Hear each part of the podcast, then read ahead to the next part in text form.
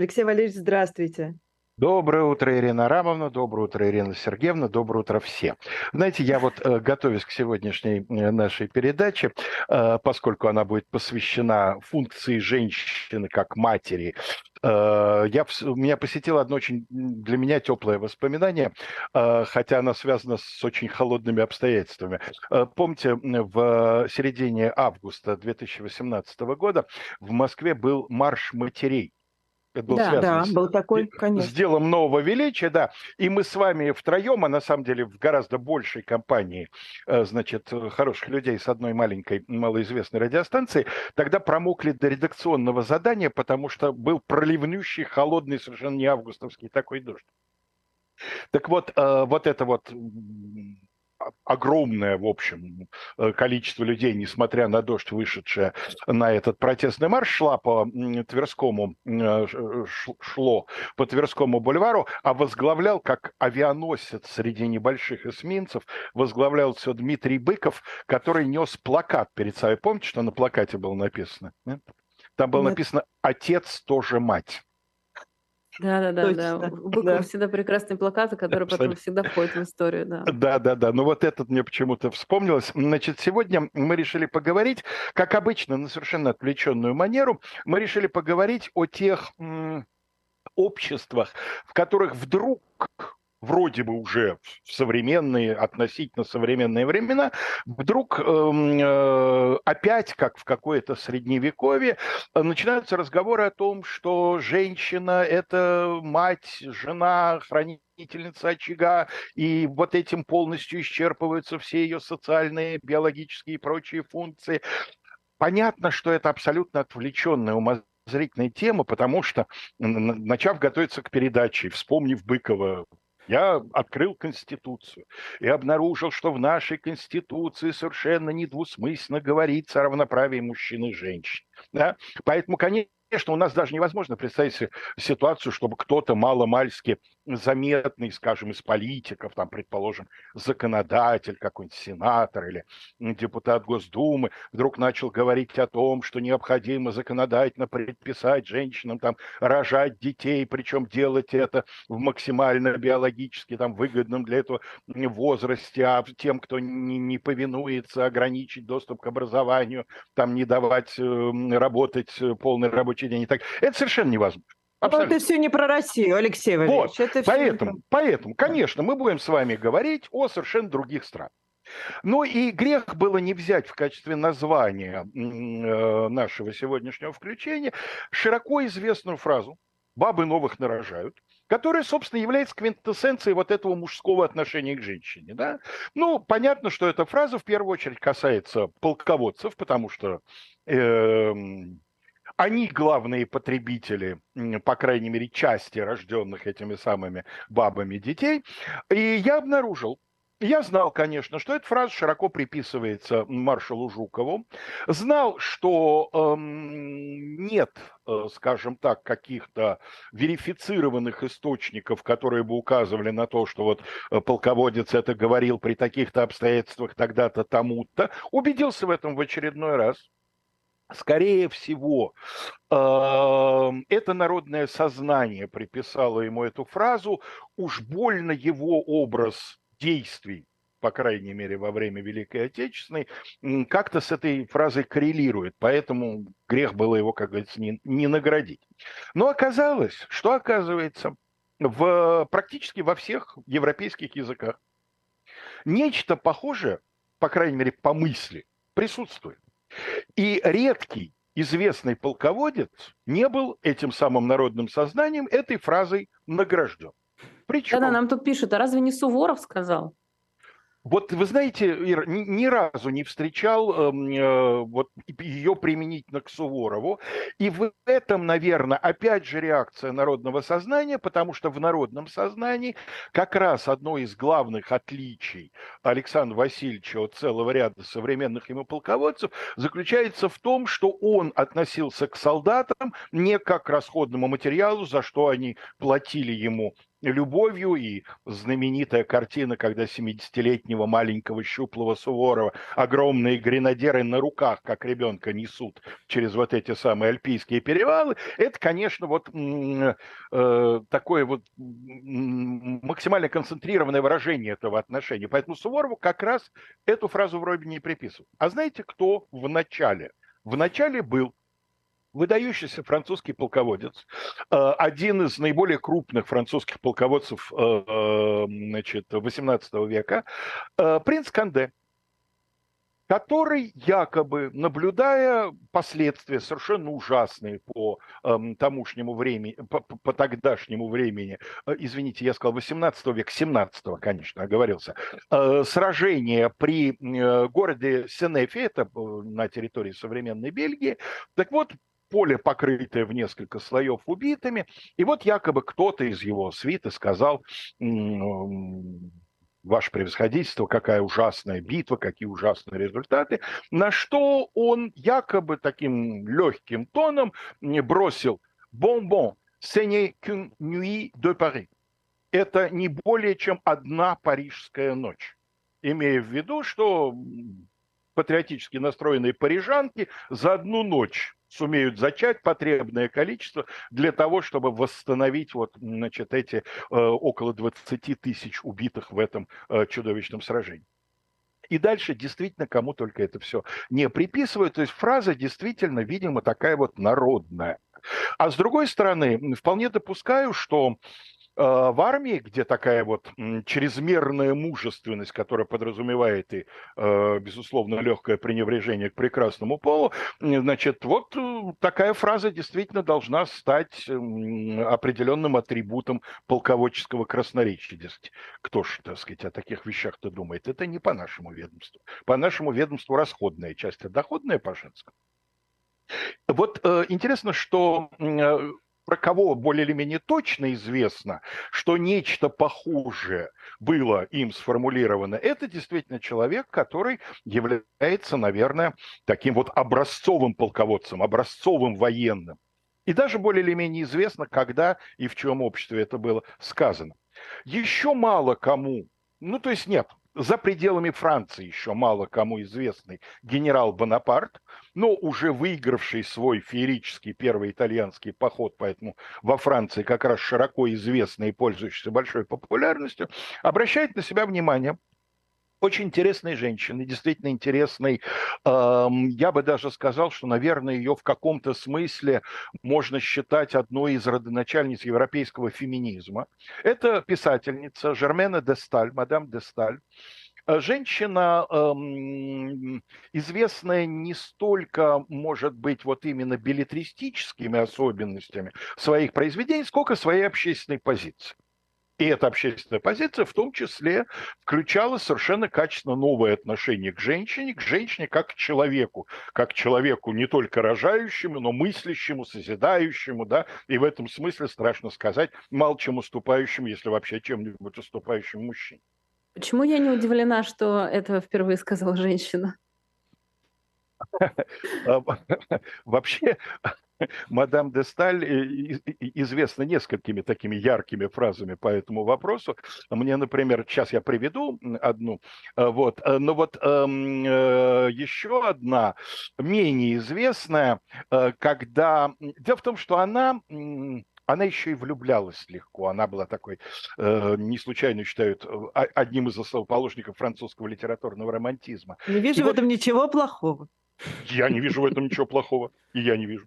Так вот, э, вот этот молодой генерал, он был год на три, по-моему, ее моложе, да и она была тогда совсем еще молодой женщиной, значит, произвел на нее, видимо, совершенно неизгладимое впечатление, и она очень хотела тоже произвести на него впечатление, и использовала то оружие, которое ей казалось ее наиболее сильным – интеллект.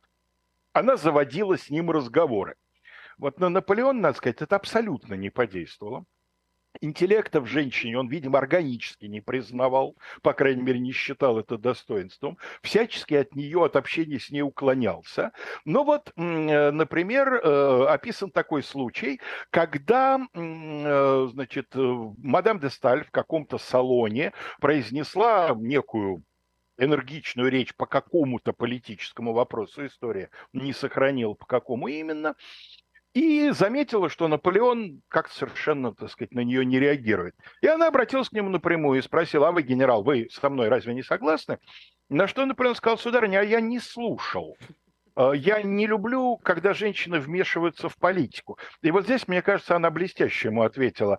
Она сказала, вы правы, генерал, говоря вообще. Но согласитесь, в стране, где женщинам рубят головы, у них появляется желание знать, за что с ними так поступают. Красиво. А вот самый известный их обмен э, репликами э, относится к ситуации, когда наоборот он, так сказать, что называется, отбрил или у Шукшина срезал.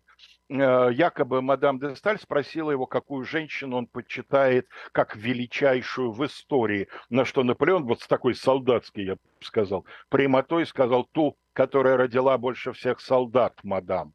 И согласитесь, это, в общем, то же самое про новых нарожать. Э, тут Но, я можно вклинюсь да, и пош, с пошлостью. Я же не могу, как вы, высоким, так сказать, стилем. Я могу только с пошлостями Только анекдоты не рассказывайте, Нет, нет, что, что ты, что вообще, какие анекдоты больше в живом гвозде, мне кажется, никогда их не будет.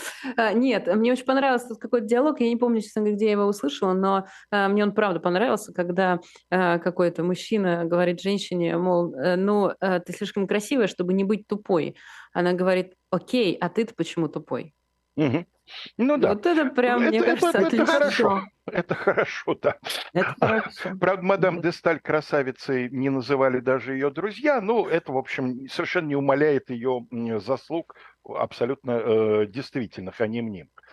Но это все еще происходит в конце 18-го, в начале 19 века, когда вот это вот традиционное представление распределения ролей. Мужчины воюют, мужчины занимаются политикой, мужчины, мужчины зарабатывают на семью, да, а вот женщина создает очаг, рожает, воспитывает детей, там, так сказать, создает уют для мужа и так далее.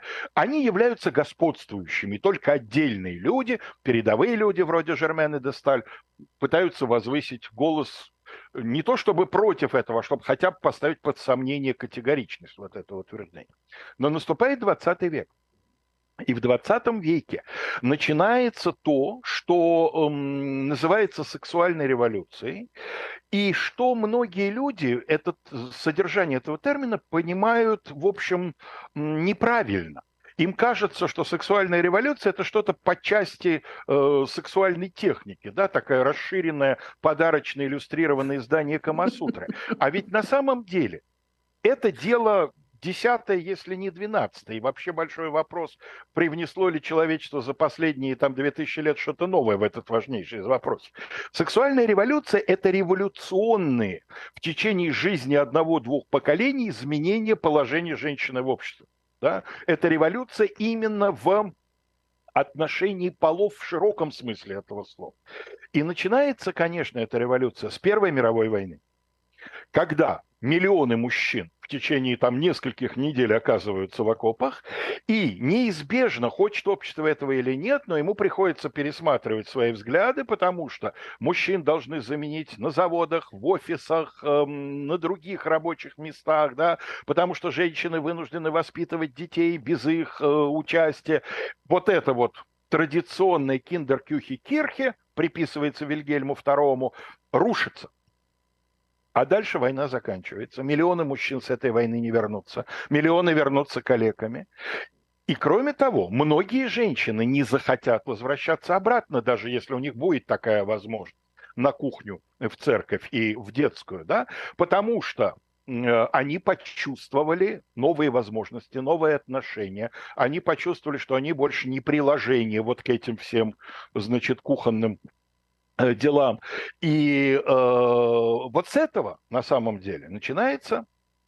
И надо сказать, что э, мужское общество очень болезненно на это начинает реагировать. И, Правда, пожалуй... Что, что-то странно даже, никогда такого не было, Алексей. Да, вроде вот эти Непонятно сильные, почему. мудрые мужчины из-за такой Мгм. ерунды, ну подумаешь, пошла женщина работать, ну подумаешь, пошла женщина учиться, ну подумаешь, женщины заговорили о том, что а почему нас, скажем, не допускают на государственную службу, почему женщина не может быть чиновником, почему она с этим должна справиться хуже мужчины.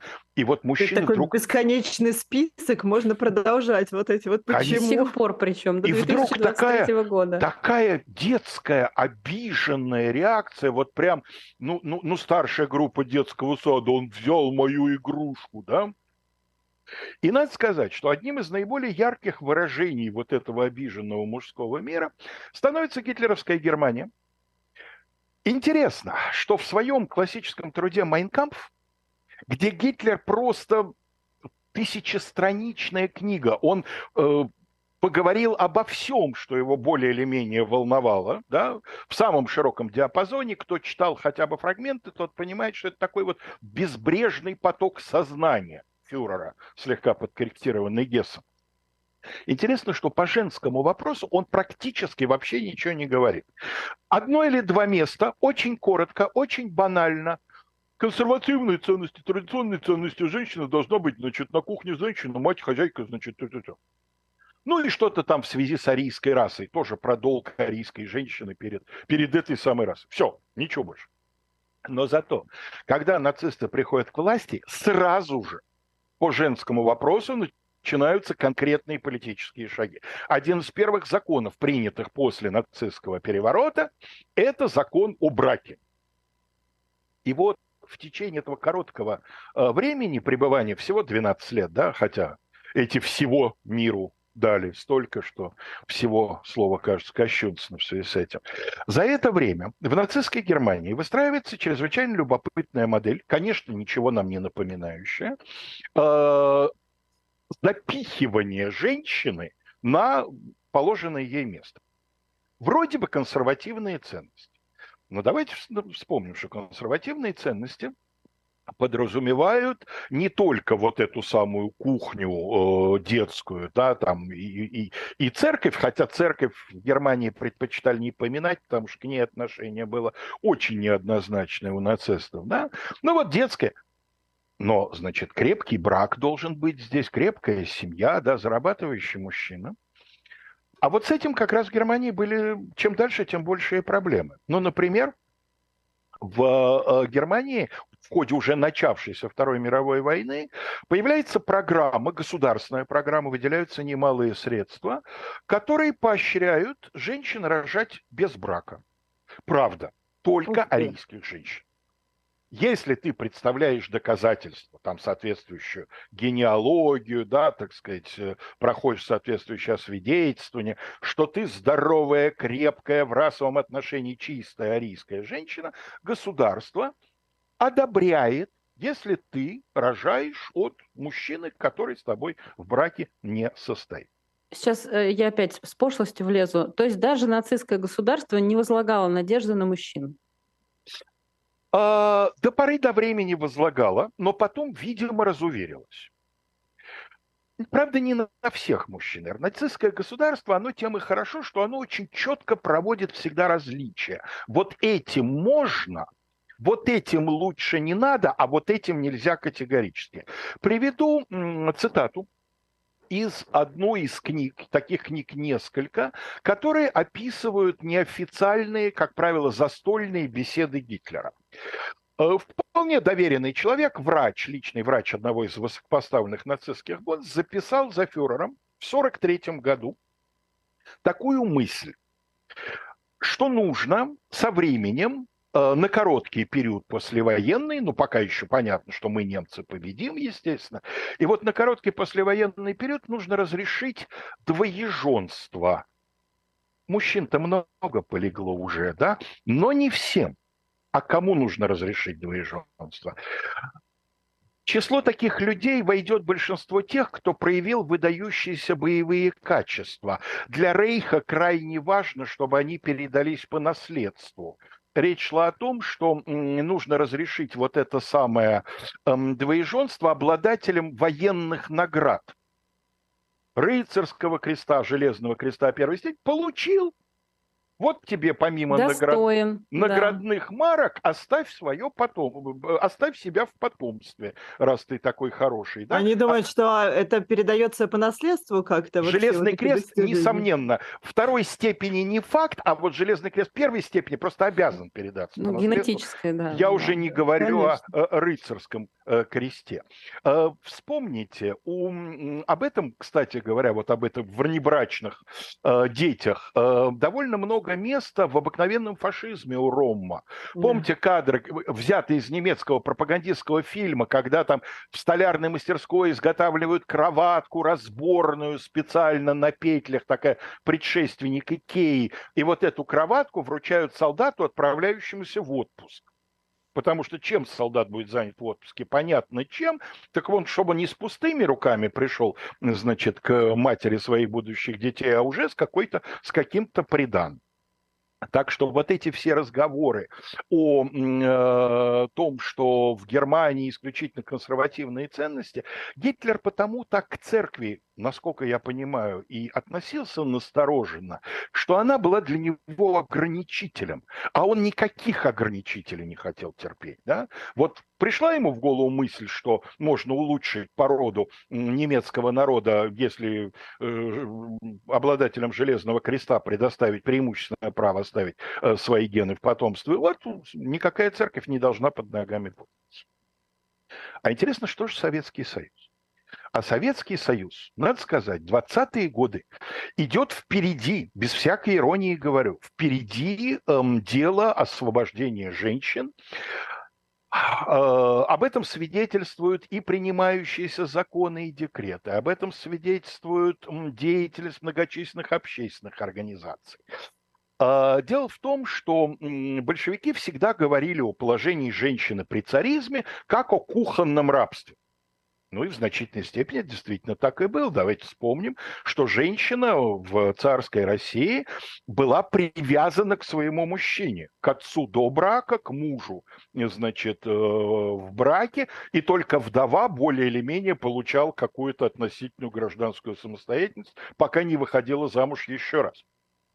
Поэтому совершенно естественно, что после революции э, брак был максимально свободным. Развод был максимально свободным. Эм, значит, э, совершенно по-другому э, государство предлагало смотреть на физиологические отношения. Да? Комсомолка не должна отказывать комсомольцу, если она не мещанка. На этот счет диспуты проводились, слушайте. Кошмар, это же просто приглашение к изнасилованию. Ну и это тоже. Давайте не будем видеть в этом только приглашение Нет, к ну я но и, говорю, но что и... и это тоже, да, видно. Да, в, абоне... в абонемент оно, скажем так, тоже, видимо, входит. Никакой статистики на этот счет у нас нет, но в середине 30-х годов почему-то совершать... Да, чтобы не быть голословным, я вам приведу цитату 1920 э, года по поводу аборта аборт по закону был наказуем, имеется в виду в царской России. Именно поэтому и, и именно потому, что его надо было скрывать, он обходился недешево. Доктора и акушерки спекулировали на абортах. Дешевый аборт, к которому прибегали швеи, прислуга и прочее, производился обычно совершенно неосведомленными людьми и был связан с большим риском для женщины. Положить конец спекуляции в этой области может лишь отмена наказуемости аборта, вызываемого общими неблагоприятными социальными условиями. Борьба с абортами должна вестись не преследованием матерей, идущих на аборт часто с опасностью для собственной жизни. Борьба должна быть направлена на устранение тех социальных причин, которые ставят мать в такое положение, что либо аборт, либо в воду. Нельзя считать преступным уничтожение плода, еще не ставшего живым существом, составляющего еще часть организма матери. Это в царской России, вот этот вот сейчас. Нет, это 20-й год. А, это, это уже все, ретроспективный взгляд, года, да. Ага. И это Надежда Константиновна Крупская. Mm-hmm. Но наступает 35-й год. И происходит резкий, буквально на 180 градусов, разворот в этой политике, который можно объяснить только одним как мне представляется, э, уже пахнет большой европейской войной. 35-м, вполне уже пахнет, да. Уже в Испании вот-вот бабахнет, во Франции не бабахнуло, но очень могло бабахнуть тоже, что-то вроде фашистского переворота по испанскому образцу.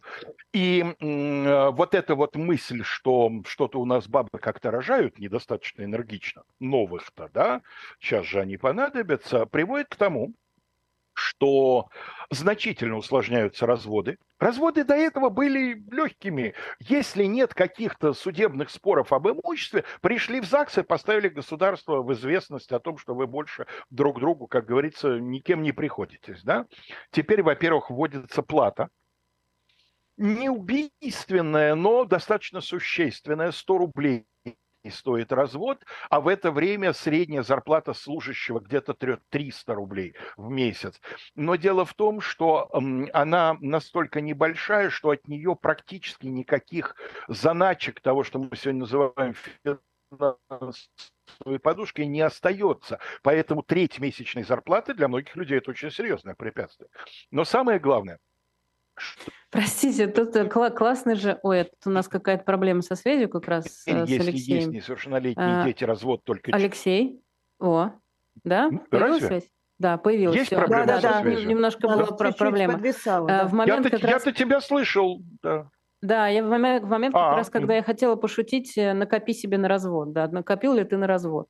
Вот, и в этот момент у нас зависла связь, видимо, опять от моей Да, почты. и, специ- и специальный счет, специальный счет в Сбербанке, да, разводный. Накопи на развод. Да. Так вот, э, и то же самое касается абортов. Значительно, значит, устражаются правила им посвященные. Ну, а самый бабах – это закон 45 года, где прямо в преамбуле говорится о том, что вот эти вот изменения в семейной политике связаны с э, там, потерями, в первую очередь, мужского населения, которые Советский Союз понес в результате войны. И Значит, вот такой я нашел убийственный, на мой взгляд, статистические данные. Даже после устражения разводов в 1935 году, тем не менее их было довольно много. В 1940 году, по данным ЗАГСов, за год в Советском Союзе развелось чуть менее 200 тысяч пар. 1098 400 пар распались за последний мирный, э, значит, предвоенный год, хотя он был относительно мирным, но так принято его называть. Да? Знаете, сколько в 1945 году, после того, как 1 января был введен в действие новый брачно-семейный кодекс? За год 6600. Ого, я думала, наоборот, там их почти не будет. Нет, так вот их не, не стало, в 17 раз уменьшилось количество разводов. А, да, я просто неправильно За весь цифру, год да, да. 6600 разводов. Причем э, для того, чтобы развестись, обязательно теперь нужно было идти в суд, даже если детей не было, даже если имущественных споров не было. Суду прямо в законе было предписано, предписано принять меры к недопущению развода. А основания для развода были сформулированы вообще никак. То есть было сказано, что для развода нужны основания, а какие перечислено не было. То есть это как бы на усмотрение суда. Ну и как обычно, живое творчество, Потрясающе вообще, конечно. живое творчество масс не заставило себя ждать. Вот одно заявление о разводе, которое мужчина направил в суд, поскольку суду надо объяснить, почему он разводится. Вот как он объяснил причины, почему жена ему больше не мила.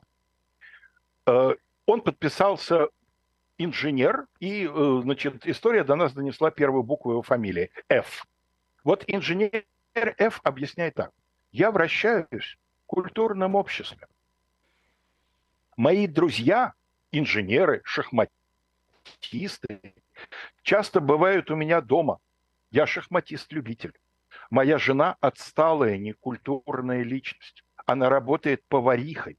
Она не только художественную литературу не читает, но даже газеты читает очень редко. Она не умеет играть на пианино, понятия не имеет о шахматах и не интересуется ими. Мне стыдно перед товарищами за такую жену. Прошу расторгнуть наш брак. Хрен тебе, сказал советский суд. Серьезно? А мне интересно, а когда они женились, она все это И не умела? расторг. И когда они женились, он М, этого не умел. Может быть, да. Я себе представляю, как она одной рукой, значит, разыгрывает ферзевый гамбит, другой наяривает апассионату, третий, видимо, поскольку она повариха, значит, прокручивает ему котлеты. Об инженере F можно сказать очень много всяких слов, спору нет, да. Я бы все-таки обратил внимание на то, что, на мой взгляд, все-таки чуточку ответственности за инженера несет государство. Потому что как показывает опыт, из человека особенно активно начинает выходить всякая вот такая вот F-инженерная субстанция, когда государство это провоцирует и создает условия. Ну, конечно, не- да. не заставляй Но больше людей- всего меня удивляет, что их не развели. Э, Ну, несмотря на то, что инженер там выдал на гараж, что называется, кучу гадостей, все равно не получил желаемое. Что там, судья женщина была? Что произошло? Я думаю, э, э, ну, во-первых, скорее всего, женщина была судья. После войны, сами представляете, что э, очень многие должности, которые до этого традиционно были. Если судья был мужчина, у него был план, как можно меньше разводов. И я думаю, что если он был мужчина, да еще к тому же и фронтовик, он должен был сказать, я тебе, товарищ скажу так. Ты же советский человек, да? Вот ты недоволен тем, что у тебя на пианинах жена не играет, а ты ее научи. Вот она у тебя в шахматы не играет. Ты ей хотя бы в, в гамбите Эванса хоть один вариант показал? Нет, вот ты что сделал, инженер Эв, для того, чтобы твоя жена, значит, м, э, на пианино хорошо м, какую-нибудь сицилианскую защиту разыгрывала, да? Ничего ж ты не сделал. Вот иди. Ужасно. Срок, сроку тебе вся жизнь. Ужасно, все мучаются. И- может, женщина не хочет играть в ваши шахматы, играть на пианино, хочет э, готовить вкусную еду и не читает ваших дурацких советских газет. Чего к ним пристали? Причем я сильно подозреваю, что вот по части еды у него к ней претензий нет. Да? То есть он какое-то время, не будем забывать, что это время военное, да, он, видимо, наворачивал то, что она, повариха, значит, приносила там в сутках как-то, там рискуя, кстати говоря, сесть по указу от 7 августа лет на 10 за это, да, а к концу война закончилась, он, так сказать, самое голодное время с ней пережил, а теперь вот видишь, что перед друзьями стыдно, что в шахматы она у него не играет, и на пианино тоже. То есть нигде, где чередуются черные и белые, у нее как-то не получается. Ну, я бы посмотрела, что повариха написала бы про него и про то, что он умеет и не умеет. А, ну да ладно. Боюсь, А ее, я- боюсь, ее никто не спросил. Э, У нас есть еще пара минут, еще одна цитата. Э, Значит, вот когда были устрожены эм, э, аборты в 1935 году, зарегистрировано письмо, которое ташкентская комсомолка по фамилии Браун написал Михаилу Ивановичу Калинину, всероссийскому заступнику, да, всесоюзному уже, 27 апреля 1937 года. Мне всего 24 года. У меня уже есть один ребенок, которого я с большим трудом воспитываю. Так как сама я специальности не имею, работаю техническим работником. Оклад получаю 200 рублей. На своем иждивении имею мать 70 лет, ребенка и мужа, студента третьего курса института, который получает 130 рублей стипендии. И сама я. Вот все наши средства. Я сейчас беременна. Аборт мне делать не разрешают. Что я должна делать? Родить еще я не могу, так как не в силах его воспитать. Кроме того, сама работаю, прихожу с работы, я не в силах чем-либо заняться, так как нужно с ребенком заниматься. И это с одним ребенком. А что будет с двумя? Это ужас. И на мой заработок прожить в городе очень тяжело. Для того, чтобы избавиться от ребенка, я начинаю пить разную дрянь, поднимаю умышленно тяжести и т.д. И что? Разве только одна я это делаю? Слушайте, у нас тут в чате э, применительно к предыдущей истории разво- развода, не совершившегося, пишет э, наша зрительница. Мужики, говорят, сами себе противоречат. Сначала все женщины в кухарке, потом шахматы давай. Ну, верно, честно говоря. Я вот вас под конец хочу повеселить, но это, конечно, вообще не смешно на самом деле, но, эм, э, но я думаю, что вас это повеселит. В моем университете педагогическом, э, э, на филологическом факультете, как известно, практически одни барышни. А, И э, я могу сказать, что первые три курса университета я слышала примерно следующее. Зачем тебе учиться, Баблайн, ты же выйдешь замуж. И я слышала, От преподавателей или от э, однокурсников? От преподавателей, от старших э, э студенток, собственно. Ну, ты красивая, ты выйдешь замуж. Ну и, собственно, э, практически все люди, от которых я это слышала, они замужем с детьми. И как бы вот и тут сидит персонаж, который, между прочим, а сейчас у нас не программа «Давай поженимся», конечно. И в шахматы играть умею, и музыкальная школа у меня. Ну, что-то, видимо, подкачал.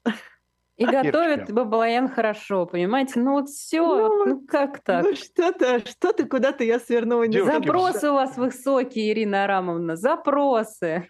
В заключение ну... я хочу сказать, что я, конечно, тоже могу пошутить всякие достаточно грубые мужские шутки, и для тех, кто уже бросился к клавиатуре, да, я знаю, что по-русски неграмотно сказать, пошутить шутку, это я специально, да, а то у некоторых уже дымится, прям, прям, прям вижу дымок. Да, Конечно. так вот, но я вам очень сочувствую. Я прекрасно отдаю себе отчет, насколько обидным все это представляется. И какое счастье, что мы живем с вами в такой стране, в такое время, когда невозможно даже помыслить о том, чтобы все эти ужасы хоть как-то проявились на государственном уровне. Ну, в ответ хочешь сказать, Алексей, что вообще-то я, честно вам скажу, больше всего сочувствую мужчинам. Потому что сейчас от мужчин, ну, вот даже мы берем последние лет 10, требуют просто всего. Они должны быть и, и сильными, и зарабатывать много, и готовить уметь, и с ребенком сидеть. И все, вот все обязаны и должны, и, и, и плакать нельзя, понимаете? Вот, так что все друг другу посочувствуем. Патриархат плохо для всех. Отец тоже мать. Отец тоже мать.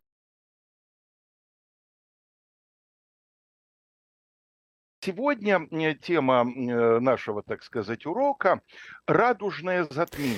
Ох, Алексей Валерьевич, дайте похвастаемся с вами, что мы эту тему придумали до того, до того. Мы... Как она стала абсолютно не имеющей отношения к Да, это удивительно Именно. просто. То есть мы действительно в этот раз взяли тему, которая никак не должна была в новостной повестке быть. И тут вдруг они берут и, значит, портят нам всю малину. Но я хотел бы начать, э, опять же, из соображений предосторожности, э, с того, чтобы процитировать эм, эм, один из нормативных актов, а именно статью 6.21 Кодекса Российской Федерации об административных правонарушениях пропаганда нетрадиционных сексуальных отношений и или предпочтений, либо смены пола, выразившаяся в распространении информации и или совершении публичных действий, направленных на формирование нетрадиционных сексуальных установок, привлекательности нетрадиционных сексуальных отношений и или предпочтений, либо смены пола или искаженного представления о социальной равноценности традиционных и нетрадиционных сексуальных отношений и или предпочтений – эти, значит, влечет наложение административного штрафа на граждан так-то, на должностных лиц так-то, на юридических лиц так-то. Вот я очень надеюсь, что в результате сегодняшней передачи ни у кого не сформируются искаженные представления о равноценности, ни у кого не возникнет желание сменить пол или э, сексуальную ориентацию. Я сделаю все для того, чтобы вся, вся наша аудитория осталась при своих кто где был, чтобы там, значит, и э, к концу передачи и находиться. Вот, а вы знаете, ну, а если э, начать с... Я не планировал это в качестве эпиграфа, эпиграф у меня заготовлен другой, и он настолько хорош, что мне хочется его тоже процитировать. В нашей среде, господин хороший, тебе не место в нашей среде, среде трудящихся, которые стоят на точке зрения нормальных отношений между полами, которые строят свое общество на здоровых принципах, нам, господинчиков этого рода, не надо. Ох, как красиво. Кто это? Красиво. Это человек, который умел публично, так сказать, сказать, да, и занимался этим значительную часть своей взрослой жизни.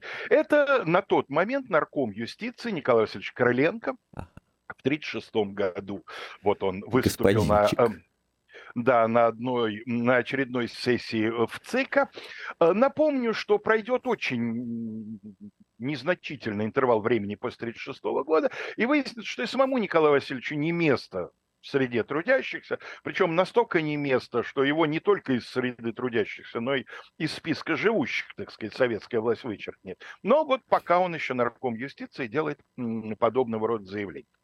Вы знаете, э, как мне представляется, вот переходя к этой теме, э, самый главный вопрос, на который хочется найти ответ, и мне самому хочется найти на него ответ, у меня нет готового ответа, это почему сексуальная сфера, вообще все, что ее касается, вызывает у человечества такую обостренную реакцию.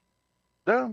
Вот, э, ну, можно сколько Разве угодно... у всего человечества вызывает обостренную реакцию? Вы знаете, да, э, история человечества показывает, что как только речь заходит об отношениях между полами, значительное число людей перестают руководствоваться разумом, да, высокоразвитым человеческим сознанием и погружаются в какие-то древние, я не хочу говорить низменные, потому что я не знаю, так сказать, считать их низменными или нет, но в какие-то такие вот животные инстинкты. Собственно говоря, теория Фрейда во многом построена, его, теория человеческой психики, во многом построена на том, что вот человеческое сознание, все, что касается человеческой сексуальности, само относит вот к этому темному, подсознательному, дремлющему где-то там такому левиафану, который в толще вод, но, но влияет на, на то, что на поверхность. И, э, и из-за этого, видимо, вот эм, совершенно невозможно разделить страны по их отношению к проблеме гомосексуальности и, соответственно, по юридическому регулированию там, возможности, невозможности этих отношений э, на демократические и недемократические. То есть напрашивается, да, Гитлеровская Германия, Сталинский Советский Союз, Муссолиневская Италия, франкистская Испания, о которых мы сейчас будем говорить, примеры, которые я приготовил. Понятно, да, это тоталитарные режимы, понятно. Им сам Бог велел, так сказать, лезть в э, то, что люди называют личной, сокровенной, там, интимной жизнью, да, потому что их все касается, нет ни одной сферы, которая бы их не касалась и так далее, и так далее.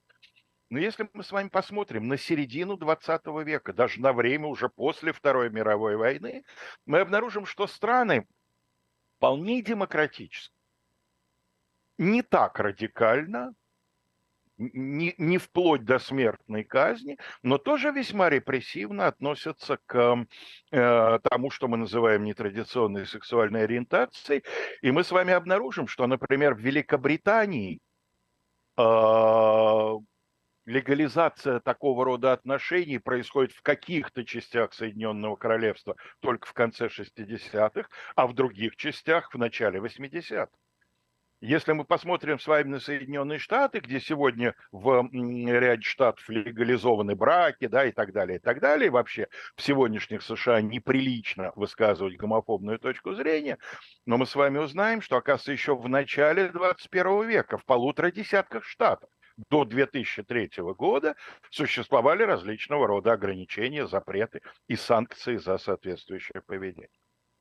То есть на самом деле, вот по отношению к этому явлению человечество настроено очень агрессивно и преодолевает эту агрессию далеко не всегда, далеко не сразу, и, надо сказать, с большим трудом. Вот что-то в этом есть, что не знаю. А отсюда, собственно говоря, как мне представляется, возникает ответ на вопрос, почему любой тоталитарный режим обязательно будет этой теме уделять большое значение. Вот давайте посмотрим на примере российской истории, не потому, что Россия представляет собой какое-то исключение или какую-то особенную жестокость, а потому что эта история ну, просто нам лучше известна, нам ближе, нам понятнее и так далее. До Петровского времени светскую власть вообще не волнует проблема однополых отношений. Не упоминается. В соборном уложении царя Алексея Михайловича ни слова по этому поводу не сказано. Разумеется, это, так сказать, волнует церковь, и церковь по этому поводу периодически высказывается. На то, оно, на то она и церковь, да. И, собственно, государство полагает до Петровское время, что это сфера ведения церкви. Вот она там пусть и разбирается. Вот там в случае чего церковное покаяние, вот там какие-то другие санкции. Мы, государство, это не наш вопрос. Петр I, который вообще, э, так сказать, значительно усиливает роль государства, вносит санкцию жестокое телесное наказание, а в случае, если сопряжено с насилием, то смертная казнь, в два устава – армейский и военно-морской. Но если вчитаться в э, общий контекст. И если почитать сегодняшних исследователей э, Петровского времени, то приходишь к убеждению, что Петра это волнует не как какое-то нравственное уродство, не как искажение там божественной сути человека. Петр был, как известно, не очень религиозным человеком, да, а потому что в армейской среде это чревато нарушениями дисциплины. Точно так же Петр, скажем, относился к гонениям на старообрядцев. Я не думаю, что волновали догматические разногласия никонианцев и антиниконианцев. Его волнует то, что некая группа людей позволяет себе иметь свое мнение, хотя государство по этому вопросу высказало совершенно однозначно. А поскольку это уже сформированная группа людей, надо как-то туда, разумеется, влезть. И надо эту группу всячески преследовать, преследовать ну, и... потому что другие посмотрят и решат, что а что, так можно было? Можно так, что государство сказало вот так-то и так-то, а, а мы будем делать э, по-старому и ссылаться на то, что Нет, так конечно. делали деды и прадеды. Вот. И здесь то же самое. Представьте себе, так сказать, э, как можно говорить о дисциплине, если, например, вышестоящая, так сказать, начальник э, вдруг почувствует какие-то неслужебные негативные эмоции по отношению к рядовому составу. Но это же бардак-бардак. Интересно, что в гражданское уголовное законодательство кто внесет в XIX веке, как вы думаете, кого из императоров будет волновать вот этот вот вопрос? Ну, либо Николай Первый, без всяких да, либо. Да, Конечно, хорошо. Николай Павлович с его стремлением, так сказать, все регламентировать на военный лад, да, он вносит в гражданское законодательство в 1935 году, когда значит, э, начинает действовать свод законов Российской империи, вот там появляется, соответственно, уголовная санкция за нетрадиционные... Так сказать, к десятилетию декабристского восстания. Вероятно. Вероятно, да. Значит, а, как, как и с другими отраслями законодательства, в конце XIX века происходит определенная либерализация, а уж на уровне общественного сознания и просто значительная либерализация. И в правовой среде, э, среди юристов, начинается очень содержательная дискуссия. Я с большим интересом ознакомился с отдельными ее фрагментами о том, насколько это вообще, ну, так сказать, уместно. Да? И вот лидером тех кто выступал за полную декриминализацию этих составов преступления, э, это Владимир Дмитриевич Набоков, выдающийся mm-hmm. русский юрист, отец выдающегося э, русского писателя, который выдвигал аргументы логического порядка. При этом он это делал таким хорошо известным полемическим приемом, как постановка риторических вопросов. Ну вот, например, почему в целях воспитания одни пороки криминализируются. Ну вот если вы считаете гомосексуальность пороком, окей. Но почему другие пороки, именно то, что идет по ведомству пороков, не является уголовным преступлением? Почему, например, тогда мы не криминализируем пьянство? Если наш аргумент против гомосексуальности – это то, что она подрывает святость института брака, Понятный аргумент, да. Но почему мы тогда не преследуем людей, которые сознательно не вступают в брак? Давайте тогда холостяков судить ага. за то, что они пренебрегают этим священным институтом. Если мы утверждаем, что однополая любовь безнравственнее других безнравственных э, категорий, то почему мы не преследуем в уголовном порядке за, скажем, внебрачные отношения? Да? А он это делает еще до миграции? Да, конечно, это все это еще, еще в России. конец, конец 19 века. Да, Знаете, это тоже ведь, да, потом как, какая судьба. А, один из сыновей как раз э, Набокова, брат писателя Набокова, потом ведь погиб в фашистской Германии, да? да. Или как, как минимум был репрессирован за, как раз за то, что был представителем ЛГБТ. Сейчас с лету не скажу. Я, ну, если я правильно помню, да-да-да. Максим, не Может не быть, нам в чате сказать. подскажут. Да, простите, что Может я быть, отвлекся, да, но давайте- просто подумал, какая, попросим, как- да. какое интересное совпадение. Но да. дело в том, что э, как раз в данном случае Владимир Мечта выступает исключительно как юрист. Сам он представителем ЛГБТ-сообщества Нет, не нет, был. конечно, да. насколько мы можем судить, да, его волнует именно э, правовая составляющая. Значит, дальше э, наступает советская власть. И не сразу, но довольно быстро, в течение первых ее лет, происходит декриминализация этих составов. Почему? Ну, потому что, эм, значит, это рассматривается как эм, проявление ханжеской буржуазной морали, да, не то чтобы советская власть как-то поощряет однополую любовь, нет, таких примеров мы не найдем, но она относится к ней спокойно, до поры до времени относится спокойно. И эта пора и время очень четко видно, когда эта пора и время истекают. Это начало 30-х годов. И это, безусловно, э, надо рассматривать в общем контексте того, что истекает в начале 30-х годов. да. Совершенно иное значит, наступает время, и в 1933 году потихонечку начинает, э, начинается обратная криминализация данных составов. Вот интересно, какая, значит, э, у этого мотивировка. А мотивировка такая, что это все проявление, как вам сказать, э, упадничества, да, э, В каком смысле, культуре. простите? А где, почему? А это очень распространенное в то время обвинение, да, есть э, бодрая, активная, деятельная пролетарская мораль, а все, что в нее не вписывается, это упадничество. Понятно.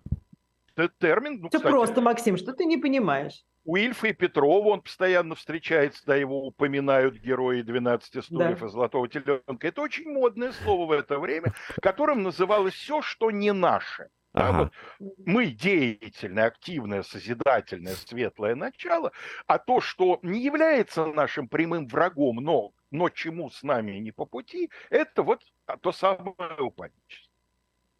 Генрих Егода, который еще пока в полной силе, который еще пока, значит, нарком внутренних дел и выступает в качестве главного э, борца вот с этой вот напастью, значит, он эм, э, предлагает различные судебные, внесудебные карательные меры. И э, я думаю, что здесь причин несколько. Эм, Советская власть крайне нервно реагирует на любые не властью созданные неформальные горизонтальные связи между людьми. Мгм. Ответ на вопрос, почему принялись за гомосексуалов, э, мне кажется, лежит в той же плоскости, что и эм, ответ на вопрос, почему принялись за филателистов. Известно же, что и по ним бздымкнули, да? Общество, созданное не властью, с непонятной идеологией, вообще непонятно, есть ли у них идеология, плюс еще э, совершенно очевидные международные связи, потому что с целью получения марок филателисты обмениваются там письмами, да, с иностранцами и так далее, и так далее. И вот здесь тоже, да, тоже подозрительно. И в результате в советское законодательство, в советский уголовный кодекс попадает соответствующая статья. Интересно, что либерализация после сталинского времени этой статьи практически не коснулась. И вплоть до 92 года, даже в 92 году, первой половине года около 200 человек было по этой статье осуждено. Статья 120 УК РСФСР, соответствующие номера там в УК других союзных республик, преследуют э, однополую любовь, правда, только между мужчинами это в, э, в российском, по крайней мере, уголовном кодексе было э, сказано абсолютно однозначно. Насколько я понимаю, в кодексах некоторых союзных республик это было не так однозначно. Там преследовали вообще любые нетрадиционные формы, так сказать, сексуальных отношений. Ну, конечно, в наибольшей степени прославилась в смысле преследования эм, за э, однополую любовь э, фашистская Германия. И здесь, кстати говоря, э, видимо, э, сразу несколько факторов на это повлияли.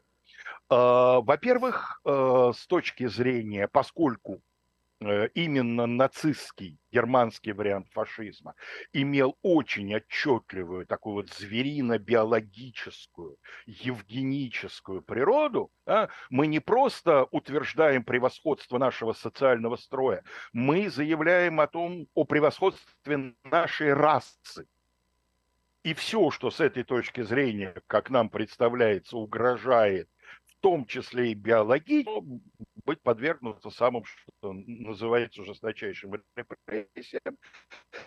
Поэтому в, по самым скромным подсчетам, за всего-то 12 лет существования а, значит, нацистского режима в Германии было репрессировано как минимум 50 тысяч человек по соответствующим значит, обвинениям. Причем э, сюда входят те, кто, ну, кого, как говорится, можно посчитать, да, те, кто как-то вот в этом качестве не зарегистрирован. Понятно, что это минимальная цифра. На самом деле не во всех случаях людей прямо обвиняли в гомосексуальности, да, но понятно, что она становилась одной из, значит, причин э, репрессий против.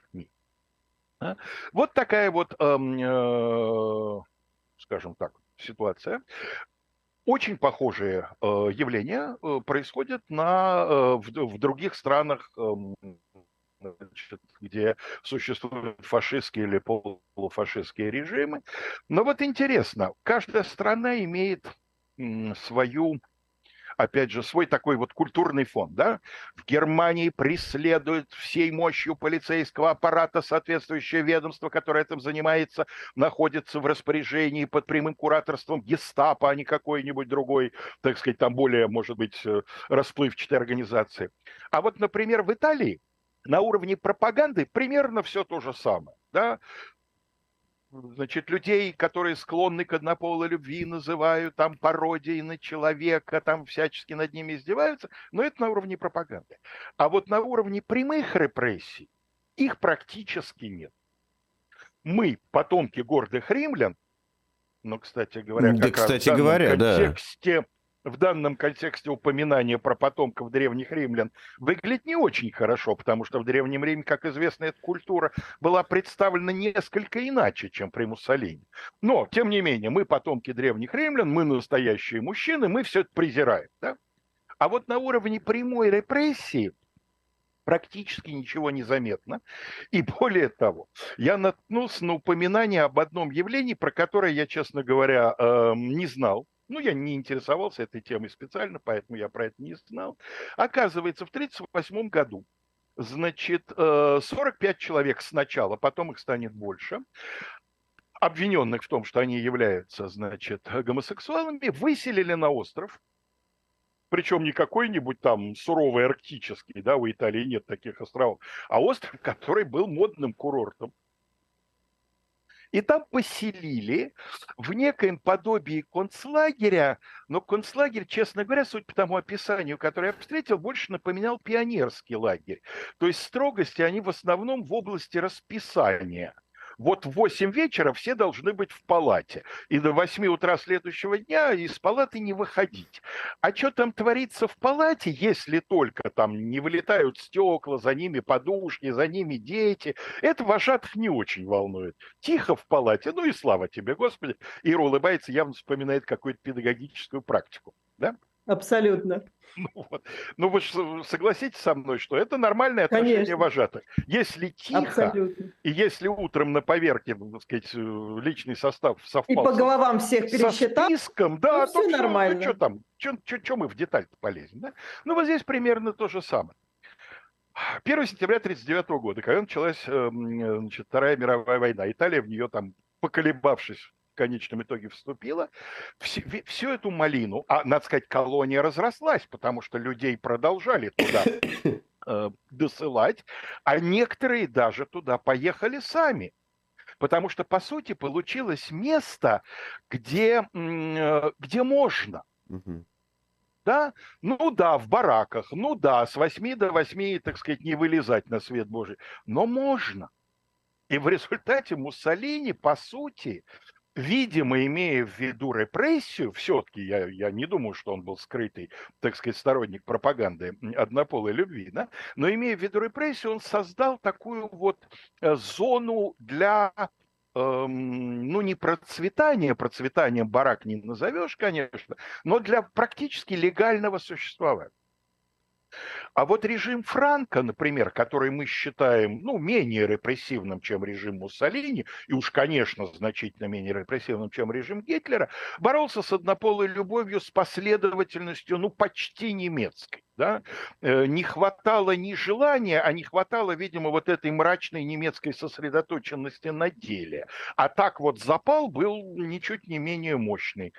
Потому что это противоречит католическим традиционным ценностям, знаете, что я заметил? А, вот м, наиболее такое вот агрессивное преследование происходит тогда и там, когда в человеке нужно пробудить вот то, с чего я начал.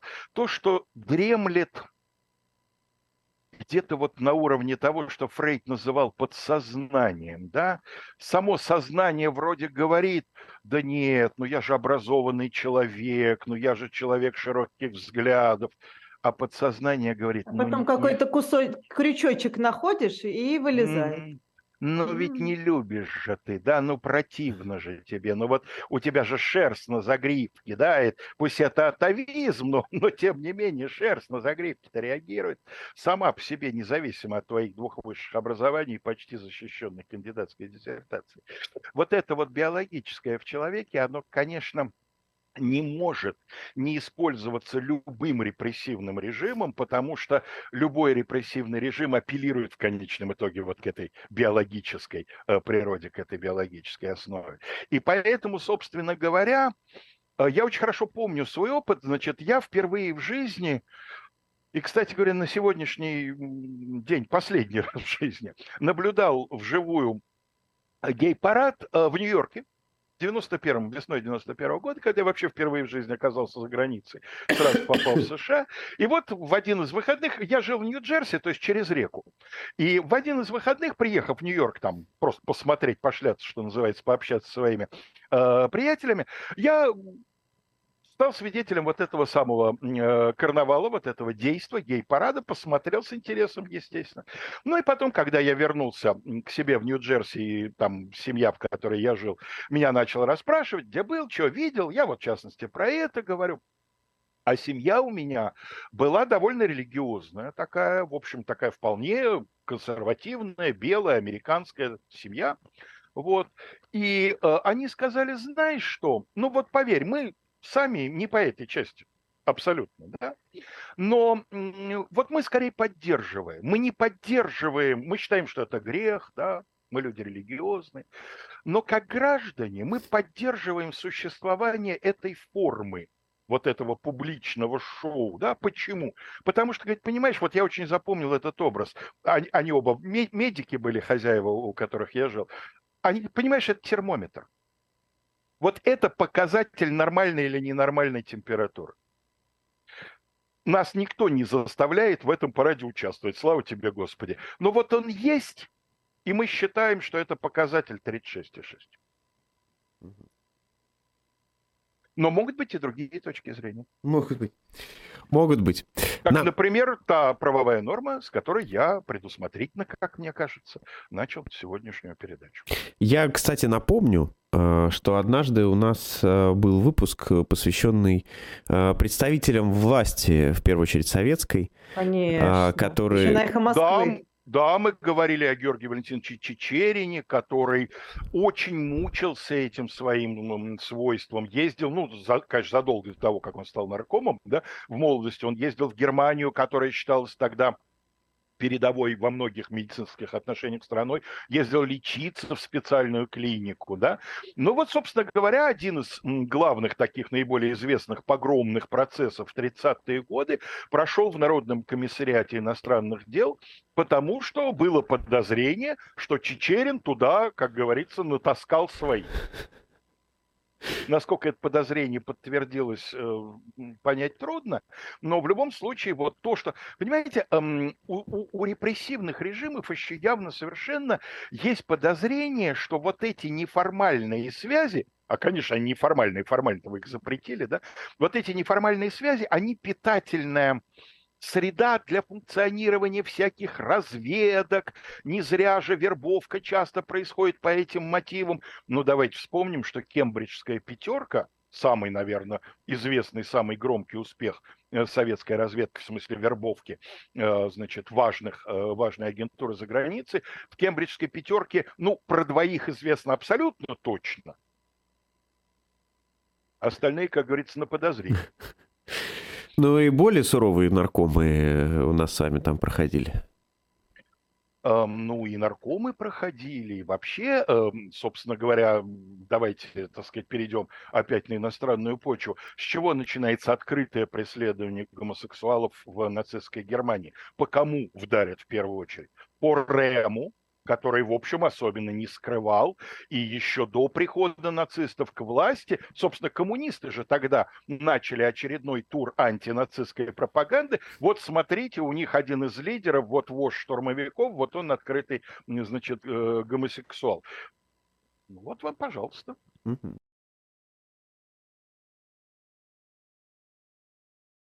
Мы, э, значит, анонсировали, что разговор у нас сегодня пойдет э, такой совершенно... Вот мы каждый раз э, испытываем серьезную проблему, где бы найти такую тему, которая бы, ну, никак вот не была связана с сегодняшним днем, поскольку это принцип нашего э, исторического разворота, нашего маленького включения в большой утренний разворот. И сегодня решили поговорить ну, на совершенно вот настолько отвлеченную тему, что я, например, с этим явлением сам никогда в своей жизни не сталкивался.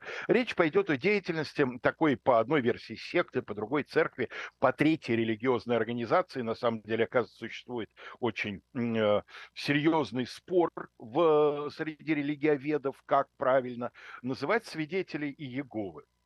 Простите, всем... правда никогда в жизни не стал? Никогда. Никак... Единственное, единственное Серьезно? Как, клянусь вам, единственная ситуация, в которой я с ними сталкивался, это карикатуры Э, замечательного американского карикатуриста Гэри Ларсона, которого я очень люблю. И вы наверняка их видели, вы могли не знать, что это он. Но вот у него есть несколько сборников, которые называются Far Side Gallery. Э, замечательный художник, чрезвычайно остроумный, для улучшения английского языка невероятно они хороши, потому что подписи там составляют и доставляют отдельно. Да? И вот у него есть такие сквозные как бы персонажи в этих карикатурах. И в частности, такой один из таких вот вечных сюжетов Гэри Ларсона – это пара людей, стоящих на крылечке дома и обращающихся к обитателям дома с вопросом, обитатели могут ли поговорить об разные, да, не хотите ли вы поговорить о Господе нашем Иисусе Христе? Вот. При том, что я дважды был в Америке и жил там по месяцу, да, уж казалось бы, где-где, а там никакими, собственно, особенными ограничениями деятельности этой религиозной организации не связана. Я был взрослым человеком в 90-е годы, когда в метро, вспомните, были, была наклеена реклама различных, ну, протестантских в основном церквей. Ходили люди, раздавали брошюрки. Да? Я ни разу умудрился не столкнуться со свидетелями. Нет, я встречался много раз и в Казахстане, и в России, и когда начались э, всякие судебные э, процессы э, по ним, ко мне они приходили, я помню, мы встречались в Оренбурге, в Уфе, они приходили в редакцию, мы с ними беседовали. Они а в Казахстане они запрещены? ну, не были, когда, по крайней мере, ну, когда ну, я да. там жил, не были запрещены. Вот, и более того, ну, какие-то есть известные люди, там, лидеры группы «Ноль», а, например, Федор Чистяков, э, которого вот Ира не даст соврать, я когда еще в бытность работы на их Москве несколько раз пытался позвать эфир, но что-то как-то у нас да. не, не, не состыковывались мы. Да, но я очень люблю просто э, его э, творчество, и вот он тоже, он уехал в свое время в Соединенные Штаты ровно потому, что он понял, наверное, я так предполагаю, да, но он просто, он, он, он относится к свидетелям Иеговы, и поэтому он, он уехал. То есть нет, на самом деле прямо вот это большая часть жизни. А самое главное, я в некотором смысле вырос на их литературе, потому что они выпускали в 90-е знаменитую такую, э, такой журнальчик, я думаю, многие помнят, «Сторожевая башня», а, и там да. большая часть этого была посвящена Э, конечно, э, вопросам э, теологическим, скажем так, да, но всегда была историческая вставка. Вот эту историческую вставку я читал с огромным удовольствием, всегда будучи ребенком. «Сторожевая башня» – это очень старое издание, просто оно стало доступным для нас в 90-е годы, но до этого, вот я сегодня, например, к эфиру готовюсь, я прочитал, что даже когда после войны довольно, так сказать, массово эм, представители этой организации бросали в лагеря, даже туда умудрялись каким-то образом протаскивать эти журналы, несмотря на то, что там администрация, охрана прилагала все усилия, а журнал, сами понимаете, не иголка, но вот тем не менее есть свидетельства людей, которые, будучи заключенными, имели, тем не менее, возможность там с соблюдением всех предосторожностей сторожевую башню читать. Вот, вопрос, который возникает очень у многих людей, которые так или иначе сталкиваются э, с свидетелями Иеговы, почему эти, в общем, мирные, э, совершенно категорически отвергающие любое насилие, категорически отвергающие любое участие в политике люди, почему они подвергаются преследованиям разной степени строгости, от полного запрета деятельности до там каких-то ограничений и так далее, в довольно большом большом числе стран. Надо сказать, что Российская Федерация, которая на сегодняшний день организации, юридические лица, так или иначе, являющиеся подразделением э, свидетелей Иеговы, объявила нежелательными организациями. Правда, при этом Верховный суд несколько лет назад сделал разъяснение, что это не э, является запретом частной деятельности отдельных лиц. Вот юрлицам мы не разрешаем функционировать, но исповедовать религию, рассказывать другим людям о ней, пожалуйста, так сказать, тут э, сам, само содержание веры не запрещено вроде как, так, такова, такова была позиция Верховного суда, но сейчас ситуация, насколько я понимаю, изменилась. Вот. вот почему они вызывают очень у многих государств, не только у России, такую достаточно острую реакцию. Вообще, если ретроспективным взглядом окинуть взаимоотношения российского государства с, ну, скажем так, это некорректный термин, но зато, я думаю, понятный, с нетрадиционными религиями. Да? Вот не, не классические варианты православия, католицизма, там какие-то устоявшиеся протестантские деноминации, там лютеране, да, кальвинисты и так далее, там те же иудеи, те же буддисты, а вот что-то, что возникло сравнительно недавно, и либо э, считает себя ответвлением от одной из классических религий, либо вообще э, себя никак с ними не ассоциирует. Почему вот, вот, вот, вот как? И выяснилось, что в Российской империи существовала градация, причем градация была установлена еще в середине XIX века при недоброй памяти государя-императора Николая Павловича, который вообще был строг и любил, чтобы во всем был порядок и соответствующая регламентация. Вот он эту регламентацию где мог внедрял, в частности, в религиозном вопросе.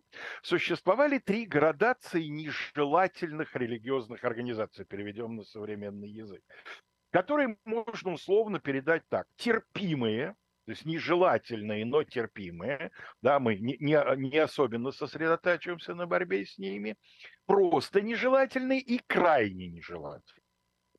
Для примера, к терпимым относились классические старообрядцы. Угу. Да, к ним, так сказать, отношение было всегда подозрительным, в первую очередь, потому что они, безусловно, отождествляли государство там с антихристом или с предтечей антихриста, отказывались участвовать в различных государственных мероприятиях и так далее. Э, но старобрячество, оно же тоже очень разное, там есть совершенно разные степени вот этого протеста от беспоповцев, которые вообще ничего с государством общего не хотели иметь, до различных поповских толков, которые которые там на, на разные варианты компромиссов готовы были идти и так далее. Так вот, значит, эм, к терпимым относились э, старообрядцы, армяно-григорианская и армяно-католическая церковь, не православные христианские э, деноминации, то есть католики, лютеране, англикане, э, магометане, причем и сунниты, и шииты, тут государство, так сказать, э, разницы не делало, а вот э, целый ряд э, э, организаций, целый ряд сект, как это называлось уже в XIX веке, которые, в принципе, считались более или менее христианскими, такие как молокане, духоборы, мормоны. Э, в России их было немного, но определенное, так сказать, влияние, как говорится, из Соединенных Штатов надуло. Э, чрезвычайно распространившиеся во второй половине XIX века штундисты. Это, насколько я понимаю, не будучи, сразу хочу сказать, ни разу религиоведом, я не очень в этих догматических значит, различиях понимаю, насколько я понимаю, штундисты – это, в общем, некое ответвление баптистской церкви, ага. чрезвычайно распространенное. А сами по себе баптисты? Э, баптисты, естественно, тоже. А менониты? Насчет менонитов не могу сказать. Простите, а... я просто в свое время писал э, как раз по антирелигиозной пропаганде 20-х э, годов вот, в Оренбургской области свою курсовую работу и ходил в архив, и уж начитался как раз именно про... Ну, Менонитов, вот, просто матушка, да, матушка Екатерина же приглашал, так что я не думаю, что к ним относились как к чему-то uh-huh. такому особенно зловредному. Ну и, конечно, на вершине, только на перевернутой вершине вот этой вот пирамиды находились хлысты и скопцы. Да, да, их было достаточно много. Их было достаточно много. Более того, периодически э, эти учения переживали такое, что называется, второе, третье, четвертое рождение. Причем тут интересно, что вот эти вот вспышки э, роста численности приверженцев, они так очень регионально выражены. Вот, например, учение хлыстов почему-то получило распространение в южных губерниях России. Ага. Вот Курская, да, вот эта вот губерния, вот, э, так сказать, все, что туда тяготеет к э, Северному Кавказу в том вот направлении, нынешний Краснодарский, Ставропольский край, чрезвычайно распространено. Собственно, вспомните, Ир наверняка вспомните, помните финал на дне, когда Лука объявляет, что он уходит из ночлежки, как он объясняет, куда, почему его там куда-то дальше несет. Он говорит, хохлы пойду на Украину, да? Угу. Там, говорят, новая вера появилась, вера. надо посмотреть. Да? Вот как раз рубеж 19-20 века, вот такой вот.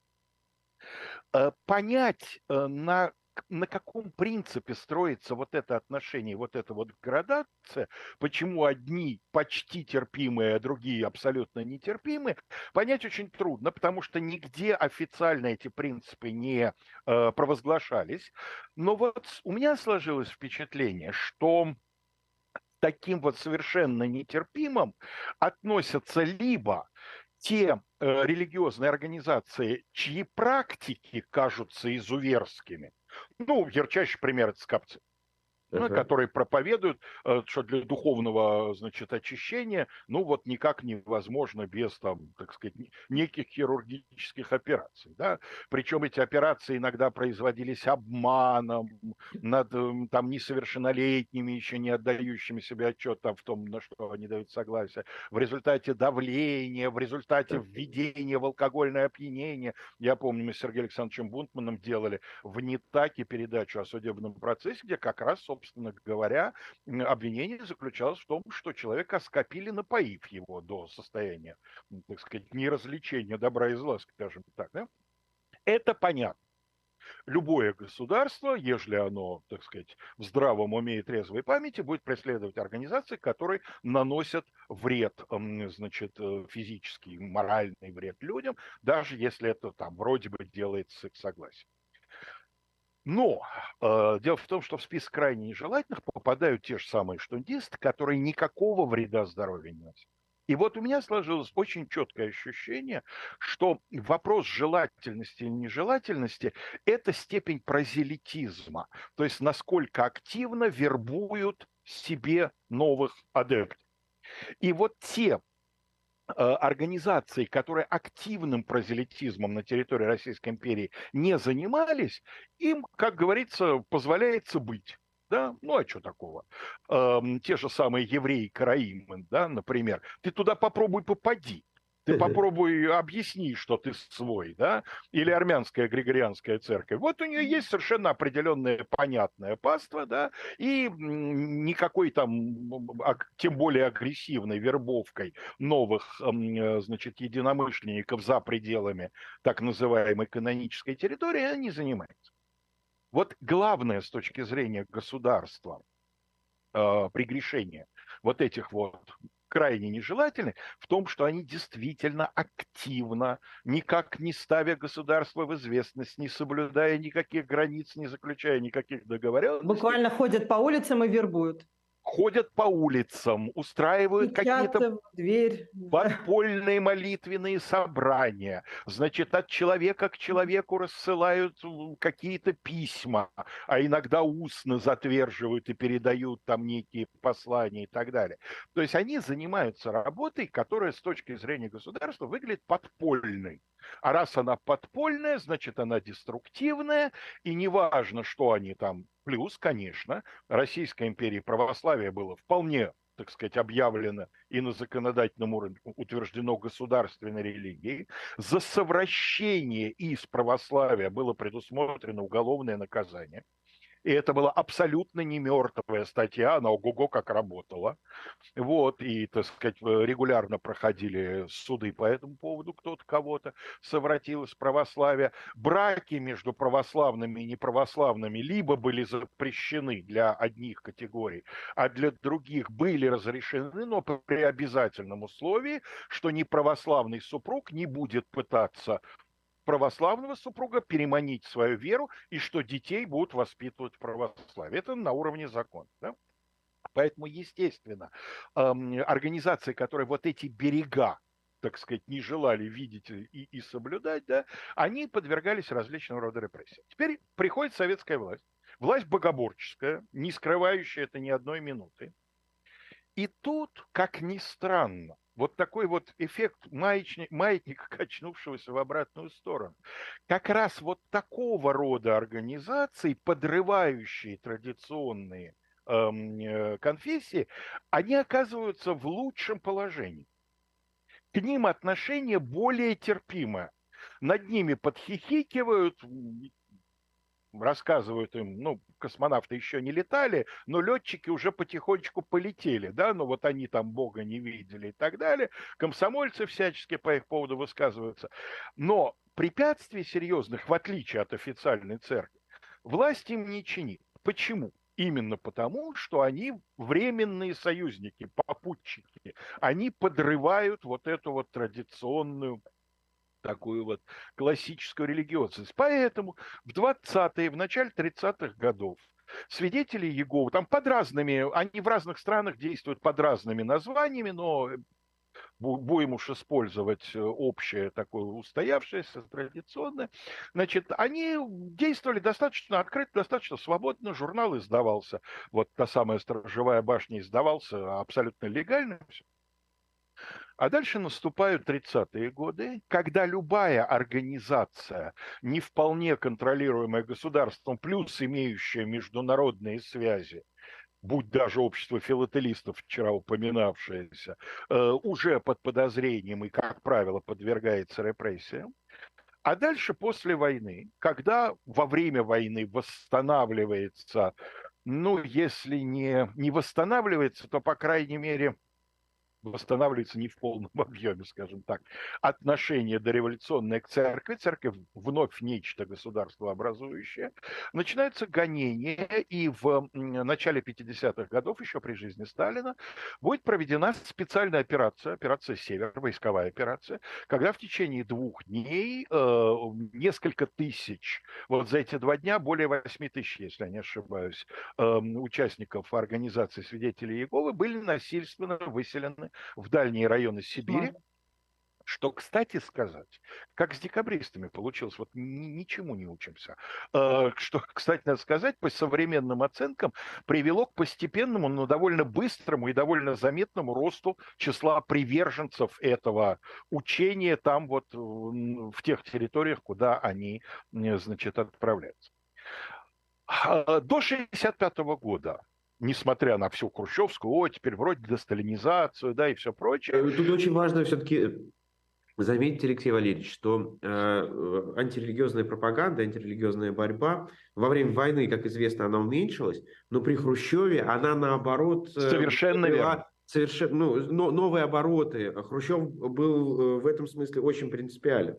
Да, и э, я бы сказал, что не все хрущевское время, а вот пик – это вторая половина Хрущева. Да. То есть это 60-й, 64 год, когда будут процессы и против представителей легальной церкви, но особенно пятидесятники, адвентисты, и в том числе, э, значит, э, свидетели Иеговы.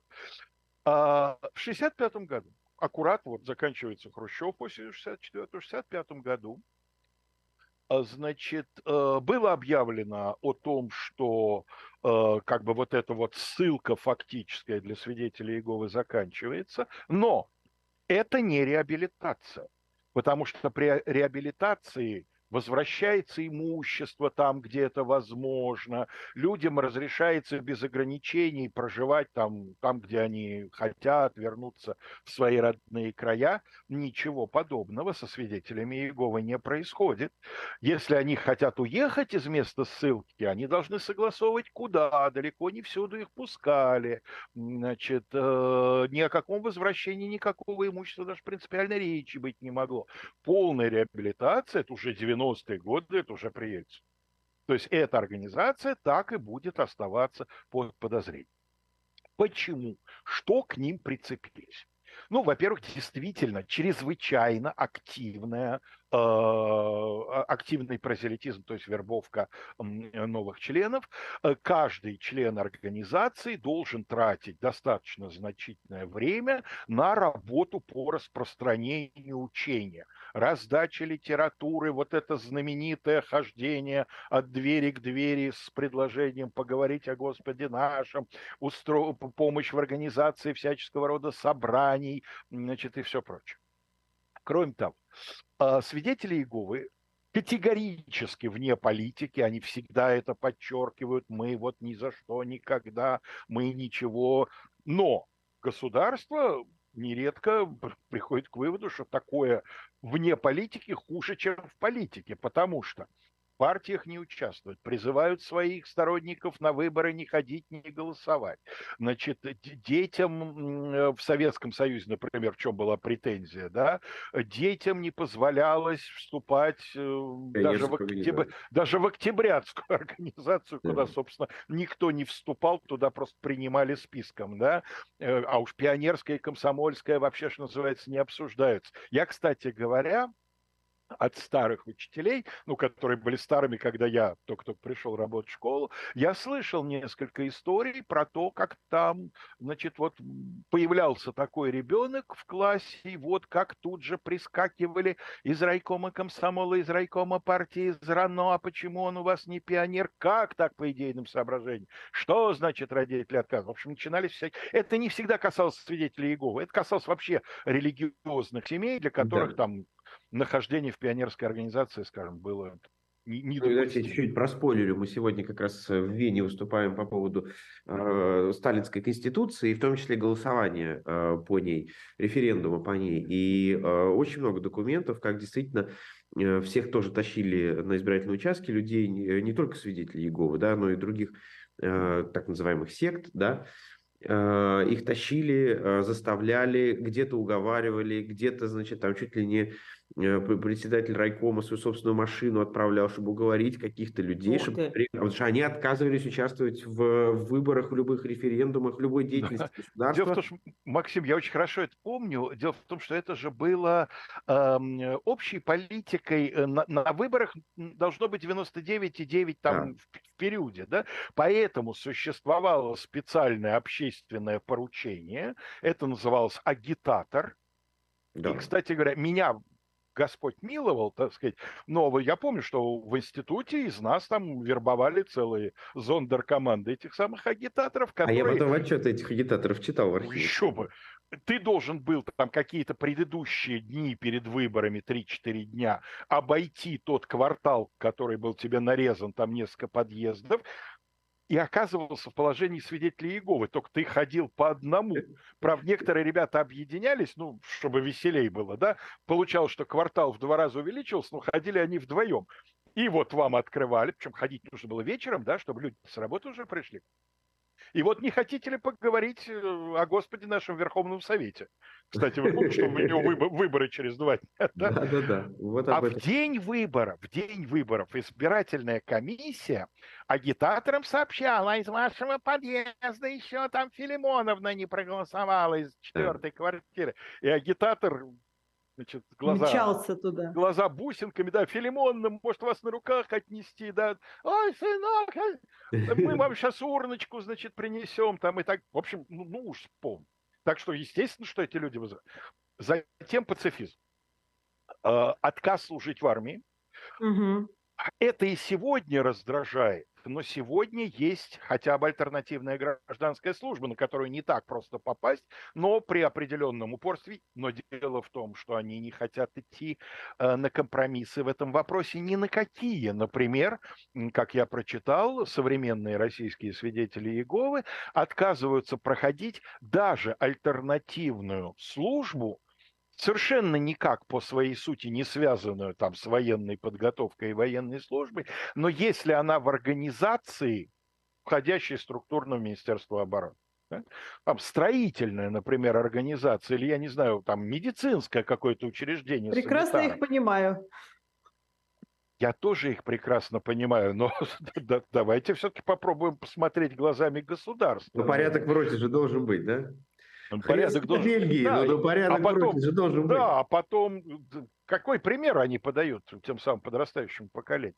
Ну и, конечно, самый такой объемный поток критики, и как раз это вот та часть критики, ну, которую я лично, ну, я человек вообще неверующий, да, но, как мне кажется, некое гуманистическое начало во мне присутствует, да, общечеловеческое такое. Э, этот объем, вот эта часть критики как раз мне очень хорошо понятна, и я и сочувствую. Это их позиция в отношении переливания крови. Да, есть такое, да.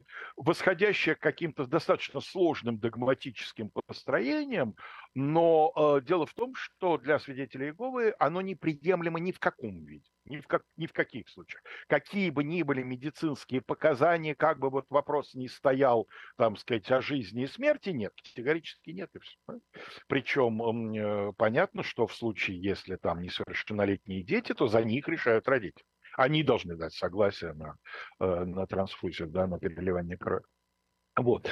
И получается, что вот впечатление, которое сложилось у меня, человек от этого тем довольно далекого, э, у меня сложилось, что степень непокорности даже если это непокорность не громкая, да, без лозунгов, без митингов, без каких-то шумных акций, но вот сам факт, а нет, а мы не будем. А вот распинайте нас на столбах. Кстати говоря, свидетели Иеговы настаивают на том, что Христа распяли не на кресте, а на столбе. И за да. это классические христианские. Ну, вообще, строго говоря, есть большой спор о том, можно ли их считать христианами, потому что у них Христос не Сын Божий, не, они антитринитарии, они Троицу да. не признают. Поэтому там вообще большой такой научный спор, можно ли их считать христианской деноминацией, или это все-таки что-то совсем особенное, хотя имя Христа используется, и основой для их учения, как они утверждают, является э, священное писание, но там тоже есть свои нюансы, свои серьезные специалистов претензии к переводам. Можно ли считать то, что они считают священным писанием, священным писанием? Даже не только к переводу, сколько вообще к прочтению. Э, прочтению, вопросы. само собой. Да, но да. даже к переводу, а прочтению, да, там да. множество всяких претензий. И вот у меня такое ощущение, что вот именно этот градус неготовности э, к соглашательству, вот такое вот, вот делайте с нами что хотите. Но мы будем стоять на своем. Но... Я тут, э, пока мы с вами беседовали, э, и пока Алексей Валерьевич рассказывал, а, гуглила, как обстоят дела со свидетелями Иеговы в Грузии, где я сейчас нахожусь. И, честно говоря, нашла даже их офис, и вроде как тут все, все не, спокойно. Не да? Что? Не должны быть запрещены. Да-да-да, нет, все, ну, я нашла даже э, доклад э, МВД по правам человека и сколько преступлений было совершено в адрес свидетелей Иеговы, и, честно говоря, ну, с общим количеством преступлений, которые на религиозной почве были совершены, конечно, ну, типа, это не, не то чтобы очень много, а 9 инцидентов, из которых вандализм, насилие и кража.